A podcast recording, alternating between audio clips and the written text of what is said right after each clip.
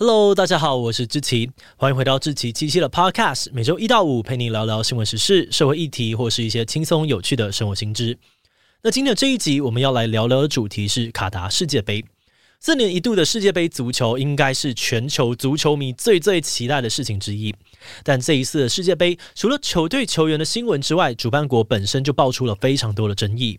因为这一届的世界杯，主办方 FIFA 并没有选择把世界杯办在欧洲或者是美洲，而是选择了位于波斯湾地区的卡达。后来还因为当地的气候因素，他们把比赛时间破天荒从原本的夏天改到了冬天举办。而且卡达跟从筹备球赛的期间就爆出了超多的问题，像是很多人权团体跟媒体都跳出来踢爆卡达的血汗劳工、环境资源浪费跟人权问题。甚至有不少的欧洲国家都发起了抵制世足赛的声音。究竟为什么单纯的足球比赛会牵扯出这么多的问题呢？阿拉伯世界的油王卡达这次为何会想要办世界杯？好好的办一场比赛，为什么又会变成全球的箭靶呢？今天就让我们一起来聊聊卡达世界杯吧。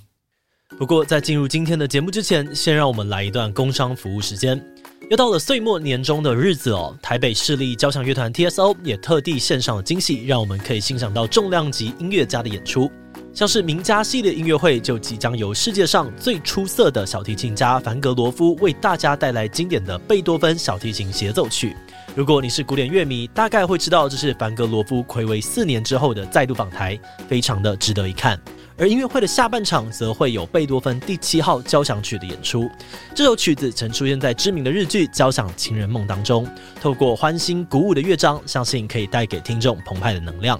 那接下来就让我们一起期待二零二三年 TSO 和桂冠指挥英巴尔，还有国内外各个杰出的音乐家，带来更丰沛好听的古典音乐能量，丰富你我的生活。那大家也别忘了追踪 TSO 的粉丝专业，一起享受古典音乐的美好吧。好的，那今天的工商服务时间就到这边，接着就让我们进入节目的正题吧。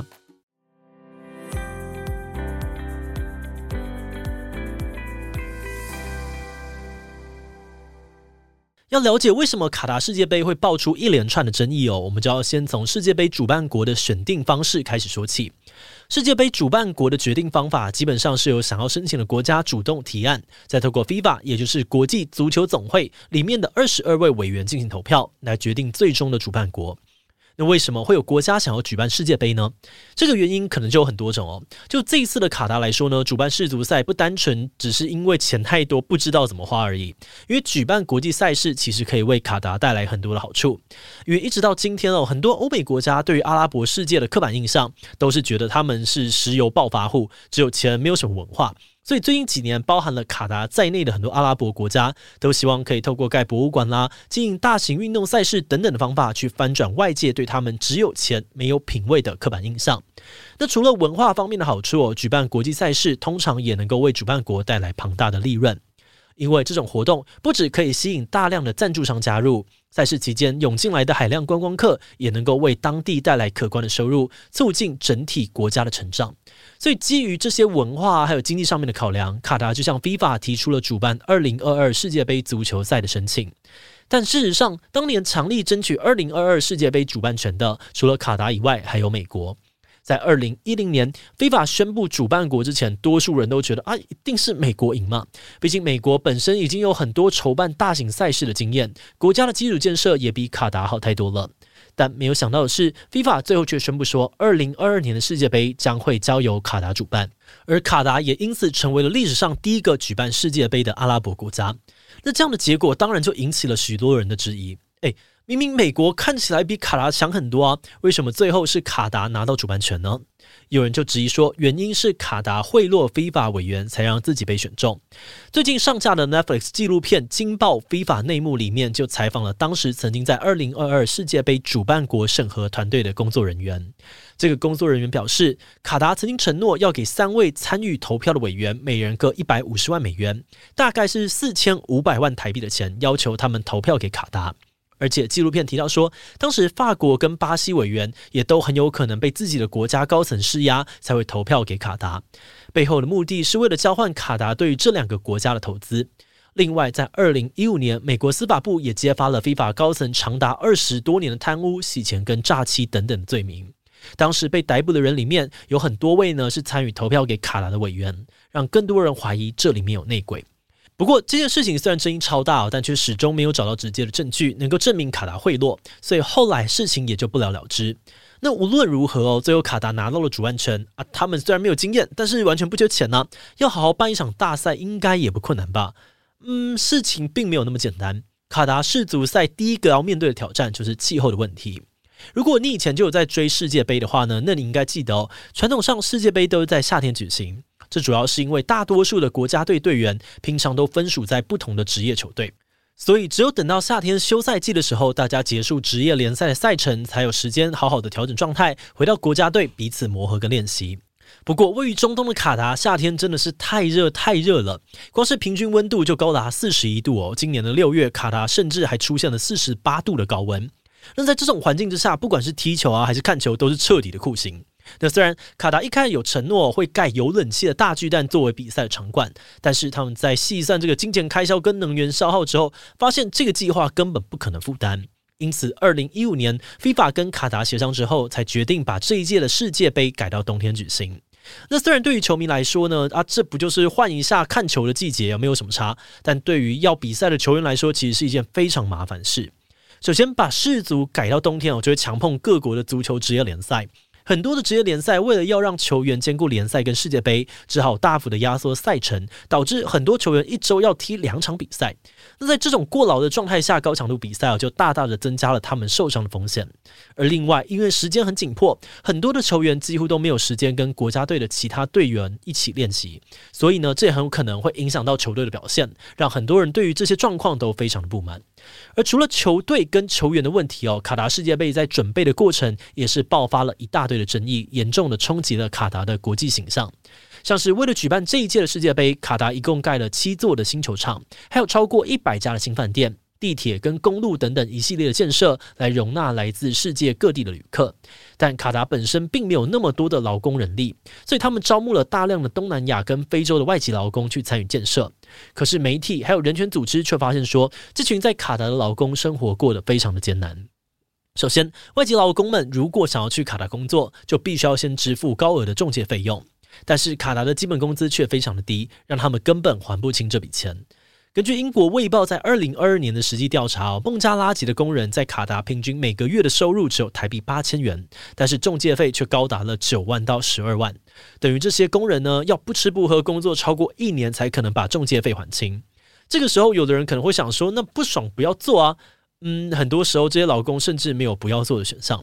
国际特赦组织的报告指出，卡达的雇主常常会没收移工的护照，不但不允许他们出境，甚至连离职都不行。而有些更夸张的雇主还会要求劳工要支付十一万台币的离职费才肯放人走。那除了低廉的薪资跟惯老板，移工们在卡达面临的另外一个困境就是环境气候的问题。因为卡达的气温真的非常的炎热，虽然世界杯办在冬天才踢哦，但是呢，去工作的劳工还是要趁着夏天赶工。他们在高温下长时间的工作，导致过劳、中暑、意外事故频繁的发生。根据今年二月卫报的估算哦，卡达从二零一零年取得世界杯举办权之后，已经有超过六千七百五十位的外籍移工死亡。而且卡达世界杯引发的疑虑，实际上还不止外籍移工的争议而已，还有很严重的浪费能源问题。最近几年，大家对于地球的气候变迁越来越有感，各种大型赛事是否过度的消耗能源，也慢慢的变成了讨论的焦点。针对这个情况，FIFA 曾经表示，卡达世界杯将是第一个达成碳中和的世界杯。不过，卫报的报道呢，却质疑卡达计算碳排放的方式有问题，因为他们只计算了世界杯期间的碳排放量，但没有去计算前期建造过程造成的环境污染。NGO 团体碳排放观察就指出说，卡达虽然宣称他们的国家少，每个地方的移动距离都很近，所以碳足迹很少，但是卡达的住宿实际上并不够容纳这么多的球迷，导致很多的游客必须要住在邻近的国家，再飞来卡达看比赛，反而大大的增加了碳足迹。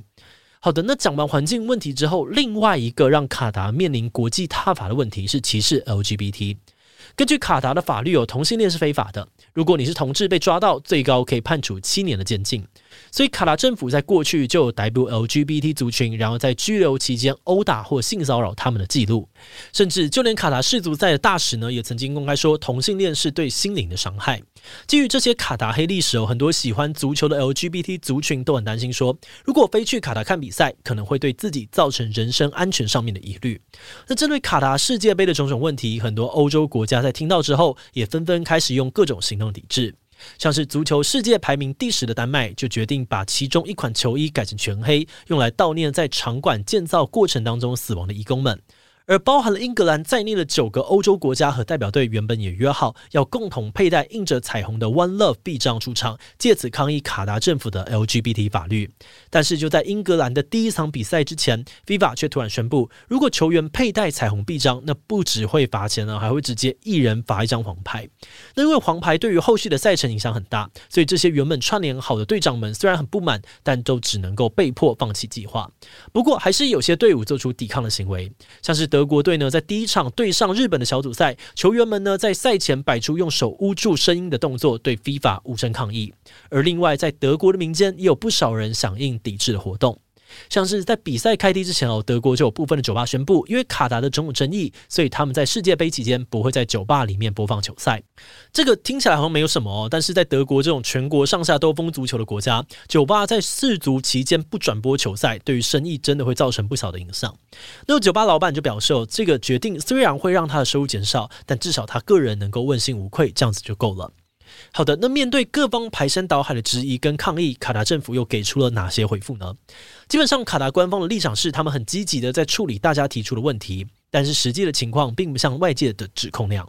在虐待劳工的部分，他们表示是媒体跟人权组织在夸大。就卡达官方统计的数据当中，跟世界杯工程有关的死亡案件其实只有三起而已。卡达政府表示，自从取得主办权之后，他们就一直在改善劳工权益，譬如调整最低工资，从每个月的台币五千多一路调整到八千多元。而另外，他们也承诺未来会废除目前的移工制度，包含禁止雇主没收护照、建立更安全的劳动标准等等。而针对资源的过度消耗，卡达表示，他们的体育场都是以节能永续的概念建造。比如说，其中一座体育馆呢，就是采用可回收的钢材跟货柜建造，在比赛结束之后可以拆卸下来，需要的时候再重新组装使用。而另外，他们表示自己也有积极的安排太阳能板等再生能源，并回收污水灌溉，已经尽量做到保护环境的工作了。而关于 LGBT 族群权益的疑虑，卡达政府表示，他们欢迎任何性倾向的人来参与世界杯盛事。在比赛的期间，他们也有要求警察不要逮捕公开牵手的同性伴侣。不过，他们同时也强调，当众的亲密行为本来就是不被允许的。但至于怎样算是当众亲密，官方就没有进一步的详细说明了。节目的最后，也想要来聊聊我们制作这一集的想法。这次卡达主办的世界杯足球赛啊，对于很多的国家的球迷来说，真的是期待很久的一场足球盛会。因为在疫情之后，大家很难得可以重新聚在一起看精彩的球赛，为自己的国家或是喜爱的球员加油喝彩。但是这一次的主办国卡达却因为各式各样的争议，让球赛不再只是单纯比赛，而牵涉到了很多不同的议题，有移工的、环境的、LGBT 权益等等的。那球迷在了解这些问题之后，心情应该多多少少也会受到一些影响。那虽然我们无法完全的确定卡达到底有没有认真的在对待跟处理这些问题，也不知道目前的情况是不是真的有所改善，但至少我们希望可以透过这集的介绍，让你知道有这样的事情需要我们关注，让我们在四年一次疯世足的赛程里面，也可以意识到其他重要的议题。好的，那么我们今天关于卡达世界杯的介绍就先到这边。如果你喜欢我们的内容，可以按下最终的订阅。如果是对于这集卡达世界杯对我们的 Podcast 节目，或是我个人有任何的疑问跟回馈，也都非常的欢迎你在 Apple Podcast 上面留下五星留言哦。